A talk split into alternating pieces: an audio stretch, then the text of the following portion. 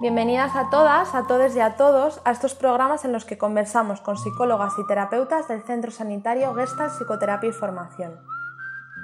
Como decía Peirce, el desarrollo estaba en el proceso de independencia. Es el pasaje de la dependencia más absoluta al autoapoyo. Oclane también lo nombra como un proceso armónico, biopsicosocial, en el que poco a poco yo voy empezando a confiar en mí, en mi fuerza interior, y esa fuerza es la que me va a dar el motor para poder ir a la vida, ¿no? empezar este desarrollo, autorrealizarme,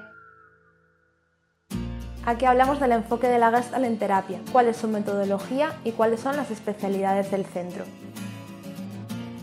Hoy conversamos con Carmen Belamazán sobre el abordaje de la terapia Gestalt en la infancia y la adolescencia.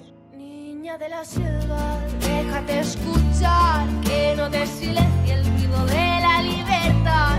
Niña de la selva, déjate escuchar, que no te silencie el ruido de la libertad. El grito y el bozal.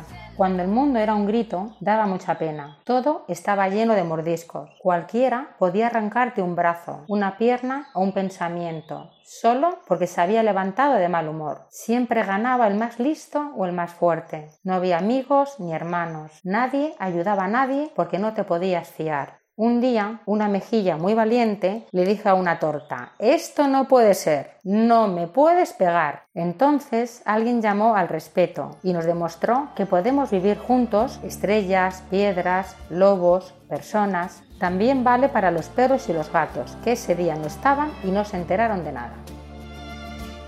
Recetas de lluvia y azúcar, Eva Manzano, Mónica Gutiérrez Serna.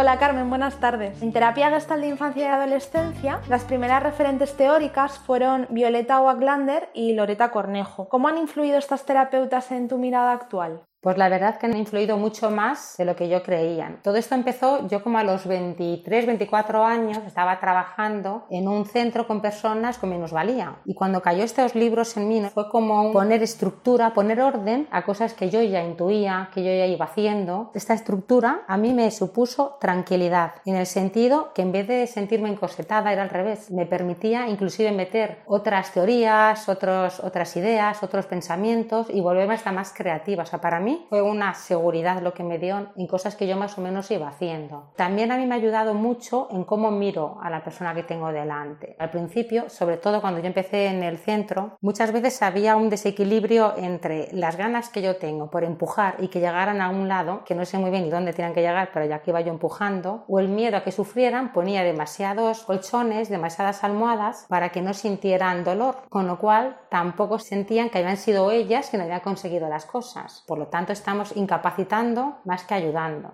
Para mí también fue un darme cuenta de que realmente no quieren que les digas opiniones, que les digas lo que tienen que hacer. Lo que quieren es ser escuchadas, vistas, tenidas en cuenta, o sea, lo que ellas piensan y cómo lo hacen, cómo lo construyen, cómo se mueven. Desde ahí, para mí también supuso un cambio importante en cómo miro ¿no? a la persona que tengo delante y en poder sostenerme yo y no salir en hacerlas que corran más o corran menos. Y por otro lado, también me ayudó bastante en la mirada hacia los padres, figuras parentales. Yo creo que también al ser tan joven, cuando yo empecé, muchas veces al escuchar cómo venían las peques con muchas descalificaciones, desvalorizaciones, muchos juicios, yo tenía que hacer el esfuerzo por no enfadarme con papá ni con mamá. Entonces, desde ahí era como, bueno, yo cuando sea madre no voy a hacer esto jamás en la vida. Y bueno, también fue el, tener estos libros, la madurez también te va dando, ¿no? El empezar a ver a la familia igual que a la persona que tenía delante, con respeto, con interés en ver cómo se han ido formando, cómo se han ido construyendo, qué vivencias han tenido, qué recursos han podido poner, cuáles no, qué es lo que les ha llevado a que eso pase. Y desde ahí la mirada también cambia totalmente, ¿no? Porque ya no es una mirada crítica, es una mirada armoniosa, amorosa, yo diría, ¿no? Tanto conmigo como con la persona que tengo delante como con el sistema familiar.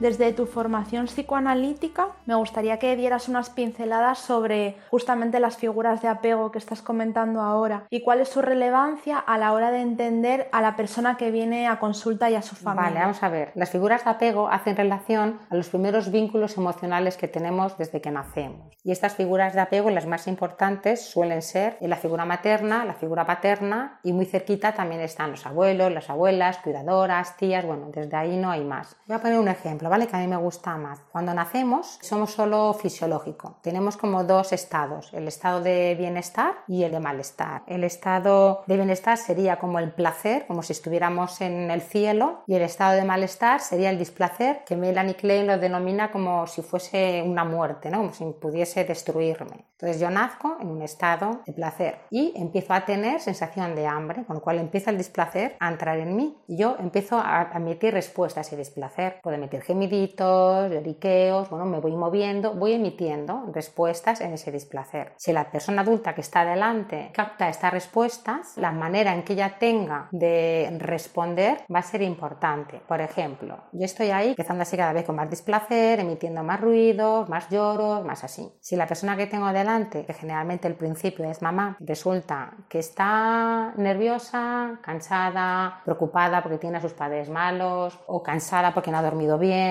tampoco sabe muy bien si la bebé se va a agarrarle o no al pecho, en fin, está ahí con ese grado de ansiedad. Yo con este grado de ansiedad me voy a acercar a la bebé. Entonces, la espera de la bebé desde que empieza a tener hambre hasta que es saciada se va a ir llenando de más ansiedad. Entonces va a ir asociando la espera con ansiedad y eso tendrá una influencia en un futuro. Si, por ejemplo, ¿no? para irnos al otro polo, yo estoy tranquila, he dormido bien, no estoy preocupada, pasan cosas en mi familia, a la gente, pero en ese momento estoy yo con mi bebé disfrutando de ese momento porque estoy tranquila, mi nivel de ansiedad está a dos, por lo tanto estoy tranquila. Si yo empiezo a escuchar a mi bebé las primeras respuestas de que algo pasa, igual miro la hora y me puede decir, anda, pues parece que te has despertado antes, igual tienes hambre, es decir, si yo estoy tranquila, mi manera de acercarme a responder a la acción que tiene mi bebé va a ayudar a calmarse hasta que luego ya le dé la teta, el biberón o lo que sea. Inclusive, si hay otra persona más, le puede coger, le puede acariciar, puede acompañar la espera a situaciones bien tratantes que ayuden a que no sea tan horrorosa la espera. Entonces van poco a poco a ir asociando la espera a un momento donde yo puedo tranquilizarme porque sé que después va a venir eso que yo deseo. Y eso va a tener una influencia cuando yo sea más mayor. Entonces, todos estos vínculos eh, primarios están compuestos por diadas, ¿no? Es papá la bebé, o mamá la bebé, o el abuelo la bebé. Lo importante, lo que suele pasar es que no siempre se hace de la misma manera. Por lo tanto, bueno, ¿no? como decía Winnicott, somos suficientemente buenas ¿no? a la hora de hacer vínculos. Por lo tanto, bueno, pues tendremos diferentes tipos de apegos, pero más o menos dentro de unos niveles que me permitan vivir con más o menos salud. O sea que en esta relación que justamente estás diciendo ahora, el apego tendría que ver con la espera o tendría que ver con la capacidad de poder esperar. Es una parte, o sea, el mm. apego puede estar relacionado con la espera, pero el apego también puede estar relacionado en cómo a mí me sostienen. Si me sostienen de una manera ansiosa, yo voy a estar ansiosa. Generalmente, si me sostienen o me miran con una mirada amorosa, eso yo lo voy a incluir en mí. Por una parte es la espera, por otra parte es mi forma de apegarme, por otra parte es mi forma de poderme frustrar, o sea, como que va a influir con diferentes tipos de apego. Si quieres te los cuento o no. Venga, sí. Vale, pues vamos a empezar por los apegos inseguros. Son aquellos que la respuesta de la persona adulta no siempre es consecuente a la reacción de la bebé ni tiene una resonancia afectiva. Pongo por ejemplo. Puede ser un apego más evitativo, es decir, todo lo emocional a mí me va a sobrecargar, por lo tanto voy a pararlo. De tal manera que mi peque, todo lo que le pase a ella o a él, se lo va a guardar porque va a ser vivido como si fuera una carga para sus figuras parentales. Entonces se lo comen en silencio. Ese es un estilo más evitativo. Evitan como cargar más al sistema, porque la madre ha evitado o el padre ha evitado justamente ese tipo de vínculo, ese tipo de, de comunicación. Luego tenemos otros casos en donde son apegos más ambivalentes que están más relacionados con personas que no siempre estamos más equilibradas. Es decir, lo que veo en consulta puede ser o bien que en un momento determinado tú eres lo mejor que me ha pasado y se convierte la hija o el hijo en el deseo mayor de la madre o del padre y en lo mejor y a lo mejor al día siguiente vaya una mierda de hija que tengo para que habré sido madre. Entonces, este tipo de mensajes ambivalentes forman también un tipo de apego ambivalente que tendrá unas consecuencias en un futuro. Pueden ser consecuencias más ansiógenas, más obsesivas, yo también puedo ser ambivalente, yo también puedo ir destruyendo muchas veces lo que amo porque eso es lo que han hecho conmigo. Bueno, es interesante ver cómo viene la PECA consulta para poder intuir qué tipo de apego ha habido, poder hablar con la familia de cómo se ha ido construyendo eso en el sistema y desde ahí, no desde el juicio, sino desde una mirada más amorosa de así es como ha pasado, poder hacer algo diferente, ¿no? poder ayudar a que esa espera yo pueda estar más tranquila. Porque muchas broncas que hay en los preadolescentes, en los peques, es porque no soportan una frustración. Las cosas tienen que ser ya. Entonces, si tú les enseñas a cómo en ese tiempo de espera recordar que al día siguiente yo voy a ver a mis amigas, me va a ayudar a pasar esa frustración de una manera más tranquila que si no tengo cosas que reparar o con qué reparar.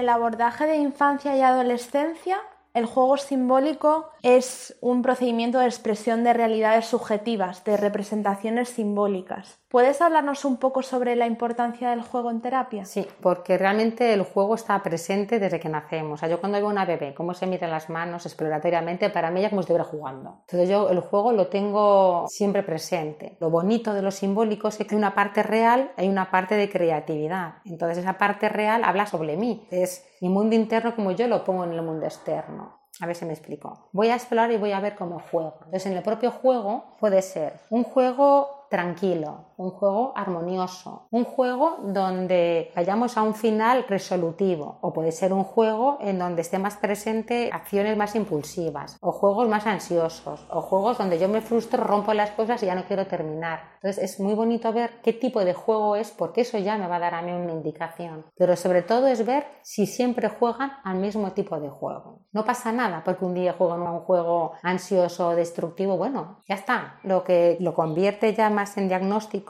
es cuando ese es el tipo de juego que siempre juegan. También el juego yo lo utilizo para poder expresar emociones, podemos jugar incluso con muñecos para que me cuenten dinámicas que haya pasado en el cole o dinámicas familiares, para trabajar polaridades, hasta sueños. El juego forma parte de la terapia en mí mucho. Recuerdo que en la formación de Gestalt nos hablaste de la importancia de que en la infancia se pueda jugar a tener diferentes roles de género, independientemente del género asignado al nacer, ¿no? El objetivo es desarrollar e integrar diferentes formas de hacer en la identidad. Claro, el objetivo sería ampliar mi autoconcepto, ampliar mis posibilidades. Los juegos son vividos tan reales que si yo juego como si gano, es que yo me estoy creyendo que gano. Si siempre juego a que soy cuidadora, ¿qué va a pasar en las situaciones donde yo necesito ser cuidada? Va a haber un conflicto en mí. Si solo juego o solo me recreo en situaciones, porque a mí me han dicho que vaya carácter que tengo, no solo en el juego, sino en la vida, voy a mantenerme en escenarios donde se corrobore ese mal carácter que yo tengo. Y voy a boicotear incluso escenarios donde pueda ser otra manera, porque solo he jugado en la vida a qué mal carácter tengo. Entonces, si a medida que nosotros podemos en los juegos introducir diferentes personajes, diferentes situaciones, yo puedo incluir en mi autoconcepto cosas que suelen estar relacionadas con género, ¿no? Entonces, desde ahí dejamos que desarrollen nuestras hijas o nuestros hijos más fácilmente cualidades asociadas o asignadas a ese género. Una vez que eso lo vemos, es muy fácil incluir otras cosas, porque hasta si soy fuerte o si me veo débil, me veo capaz o incapaz,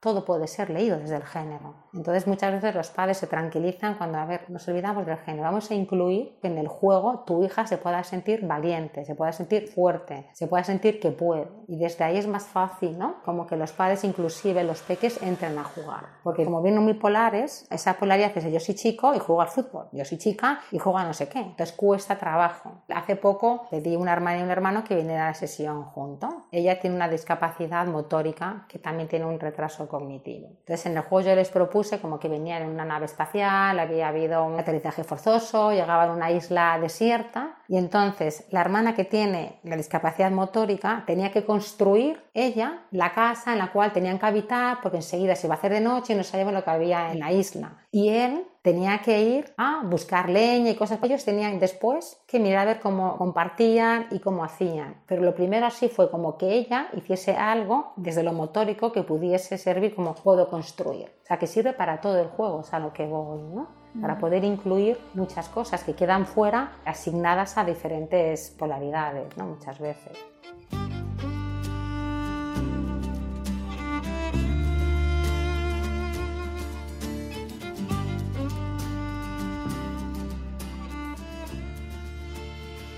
¿Y las demandas por las que suelen venir a terapia infantil y adolescente? En infantil pueden ser o bien que demande el colegio y si el colegio deriva suele ser si suspenden mucho y creen que son personas ¿no? que pueden sacar mejores notas o por motivos de conducta. Si vienen derivados de los padres pueden ser más por motivos de ansiedad o depresión. Es decir, o bien se come mucho las uñas, duerme mal, tiene pesadillas o se pelea mucho con sus hermanos o tiene muchos miedos, mucho relacionado con la ansiedad principalmente. Cuando son adolescentes ya es diferente, ya pueden venir más no solo de la ansiedad, sino también, también lo que me estoy encontrando ahora son estados más depresivos, de ver quién soy yo, quién soy yo en este mundo, además con la pandemia, con todo este jaleo. ¿no? Entonces, bueno, cuesta, ¿no? porque vienen más desde una pérdida de identidad, desde uno saber muy bien quién soy yo, no quiero ser esa pequeña o ese pequeño, entonces todas las polaridades que antes estaban empiezan a estar en conflicto, ¿no? muchas veces en la propia adolescencia. Entonces pueden venir por una identidad, por una mala autoestima,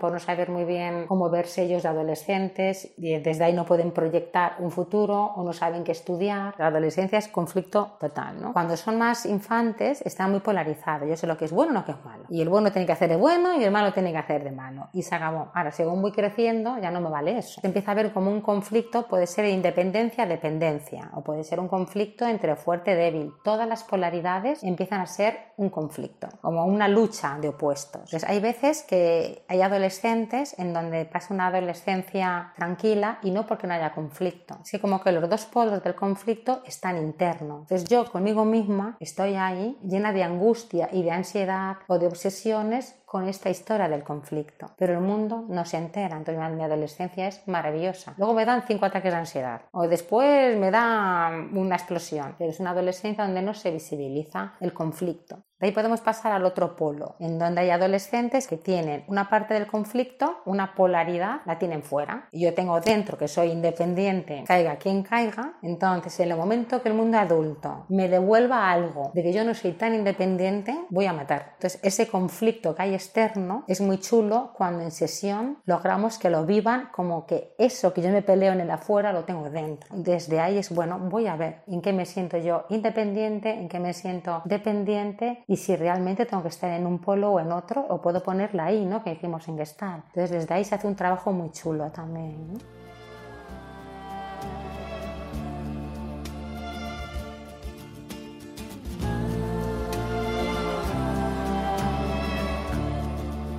Cuando haces una entrevista con la familia, porque entiendo que, claro, incluyes mucho también a la familia en todo este proceso, ¿en qué cuestiones sueles centrarte? Depende en qué momento sea la intervención de la familia. El primer contacto suele ser telefónico. Si yo en esa conversación intuyo que hay demasiada ansiedad en la familia, primero les veo papá y mamá para que se desahoguen un poco, desde ahí salgan más tranquilos y podamos tener la primera sesión, que es la que a mí me gusta, de una manera enriquecedora. Y en esta primera sesión es cuando traigo mamá, papá y el infante o adolescente o quien sea. Entonces, en esta primera sesión suelo preguntar cómo ven cada quien el problema ¿no? que les ha traído ahí papá me cuenta el suyo, mamá me cuenta el suyo, o dos mamás, o sea, las figuras parentales van contando cada uno, ¿no? Cómo ven el problema. Y mi paciente también. Inclusive les puedo decir que hagan un dibujo del problema, ¿no? Para ver cómo cada quien piensa de ese problema, por qué es ese problema, a quién culpabilizan, a quién no, cómo es ese problema. Y también después les suelo pedir que hagan un dibujo de cuál sería la solución. Y en ese dibujo también es bonito porque se ven, primero, si quieren soluciones mágicas, y segundo, en quién recae la responsabilidad, ¿no? Tiene que cambiar él o ella. Si cambia, asunto zanjado. Entonces, desde ahí también es chulo porque esos dibujos luego me sirven para cuando trabajo con los padres a nivel parental.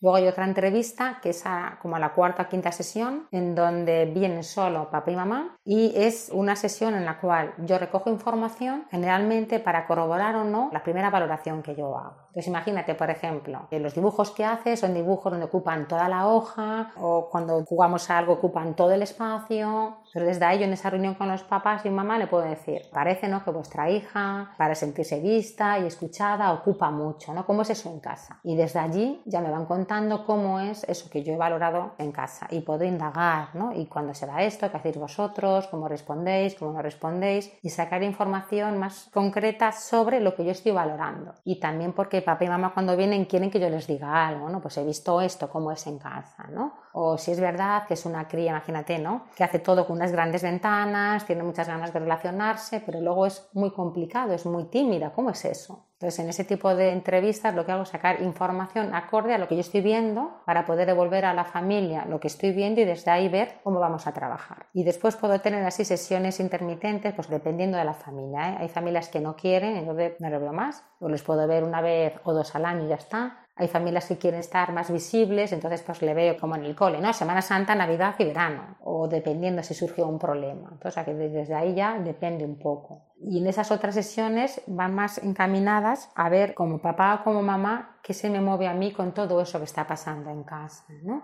Y poder hacer una reflexión de cómo ha sido eso en mi vida anterior, cuando yo era peque, porque hay muchas tendencias psicológicas que se repiten. Yo me acuerdo hace poco con un papá cuando le contaban cómo su hijo se había construido desde cualificaciones negativas y no positivas y cómo todo eso estaba influyendo, ¿no? En su ansiedad, en su enfado, en su forma de estar en casa el padre me decía, es que es igual que yo, yo sigo nombrándome así. Inclusive cuando le estoy diciendo qué bien, le estoy regañando. Entonces, bueno, cuando los papás y las mamás están presentes y quieren, no están tan defendidos, ¿no? Y se permiten el poder hablar de esto, es muy rico, porque desde ahí, como yo le decía al papá, es que no hay nadie mejor que tú para entender a tu hijo. Por mucho que yo te diga, o sea, que te hubiera gustado a ti que te dijeran en ese momento. Y hazlo tú. Entonces, bueno, dependiendo de la familia, la verdad que así les veo, más o menos, dependiendo un poco.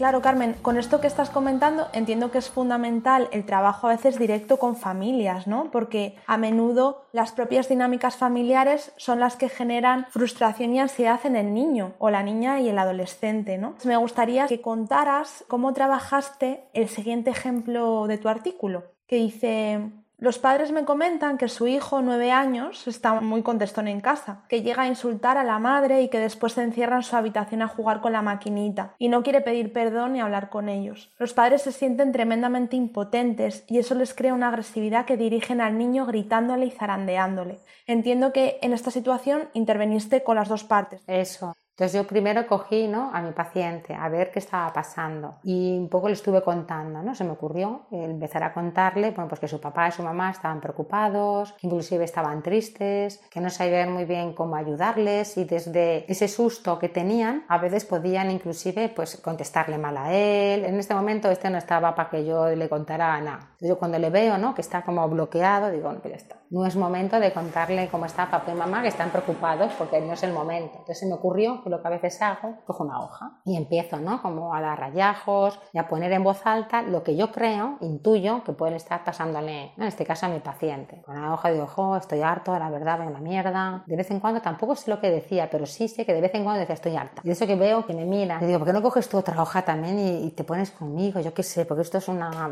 coge una hoja y se pone también. Pues estoy harto, estoy harto y de repente en ese estoy harto y poner líneas y garabatos, empezamos a hablar. Entonces ahí él me empieza a contar ya sus preocupaciones, ¿no? sus miedos, sus alturas. Y hasta que eso no está expresado, no puede recibir, papá y mamá están preocupados. Estoy yo más, ¿qué me está contando? ¿no? Entonces hay veces que digo, uff, para. ¿no? Primero se está paciente, por mucho que papá y mamá me hayan llamado angustiados, pero tengo que saber qué le está pasando ¿no? a la persona que tengo delante. Y después tengo una entrevista con papá y con mamá, ¿no? a ver qué les pasa a ellos en esas situaciones, qué se les mueve, cómo responden, cómo consuelan, sus frustraciones, cómo las muestran. Yo tenía una mamá que decía, cuando mi hijo me está provocando, termino yo chillando, que, que viene mi marido y me dice, pero ¿dónde está la adulta y dónde está el hijo? Eso es lo que pasa. Viene nuestra niña interior o nuestro niño interior y nos ponemos de igual a igual y desde ahí sale todo menos un aprendizaje. Entonces, bueno, el poder hablar con los papás, con mamá y que puedan recoger desde ahí y luego con el crío hacer un trabajo, pues resulta muy chulo y muy bonito.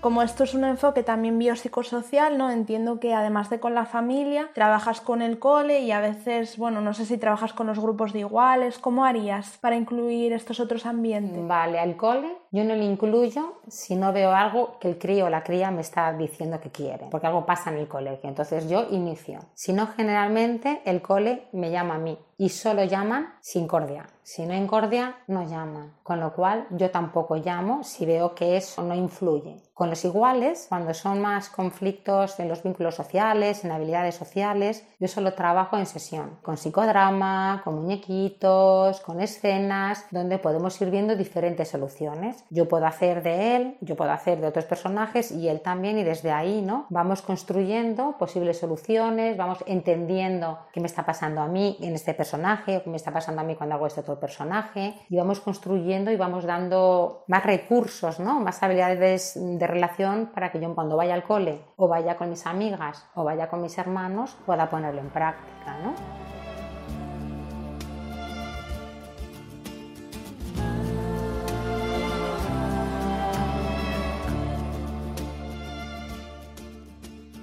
¿Cuáles son las técnicas de manera así descriptiva solamente con las que te sientes más coherente o íntegra, que te gusta más trabajar? La verdad es que yo tengo, no sé si es cualidad o ya es defecto, que me resulta fácil integrar una técnica en mí. Entonces de repente cojo un libro que me va de la caja de arena, me hago un curso de caja de arena y ya lo integro en mí. Entonces yo me siento cómoda con todo lo que hago. Si no me sintiera cómoda, no lo podría hacer. Eso tienes toda la razón. También va a veces, yo creo que por momentos, donde intuyo no solo mi comodidad, si eso pega o no pega, ¿no? En la dinámica que estamos teniendo mi paciente y yo. Entonces puede ser caja de arena, muñequitos, si hacemos algo más sistémico, más relacional. Puede ser inclusive baile. Están muy bloqueados o estamos muy así, ¿no? Desde las esculturas y la música, ¿no? Intentar abrirnos y expresar. Puedo utilizar también el MDR en algún momento determinado, creo que puede ser útil, sobre todo cuando sale algo que no suele ser muy identitario de él, pues me he sentido capaz con esto, ahí utilizo el MDR como para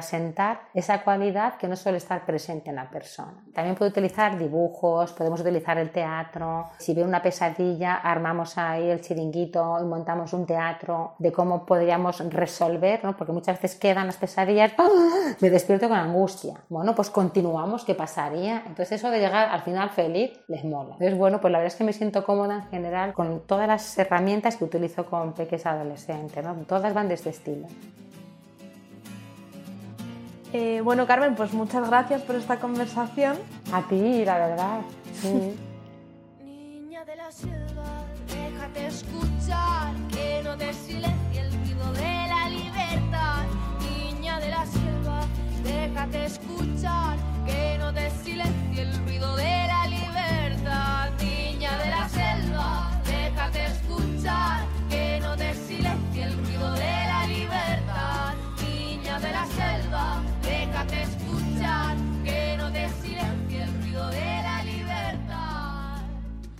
En estos programas hablamos sobre la Gestalt, su metodología y las especialidades del Centro Gestalt Psicoterapia y Formación. Hemos estado conversando con Carmen Belamazán, psicóloga sanitaria y psicoterapeuta gestáltica, didacta y supervisora por la ETG y la CEA. Además es profesora y se ha especializado en caja de arena, psicodrama y MDR. Para quien tenga más interés en profundizar en terapia gestal con infancia y adolescencia, recomendamos la formación teórico-práctica vivencial en Una mirada a nuestros niños y niñas, que coordina Carmen en Gestalt Psicoterapia y Formación, y en la que profundiza en todos estos conceptos y muchos más. Podéis encontrar la referencia en la descripción del podcast. Este es un programa de GPIF grabado en los despachos del centro. La idea, producción, entrevistas y edición es de Ana Luna Granados. La música es de Ombligo.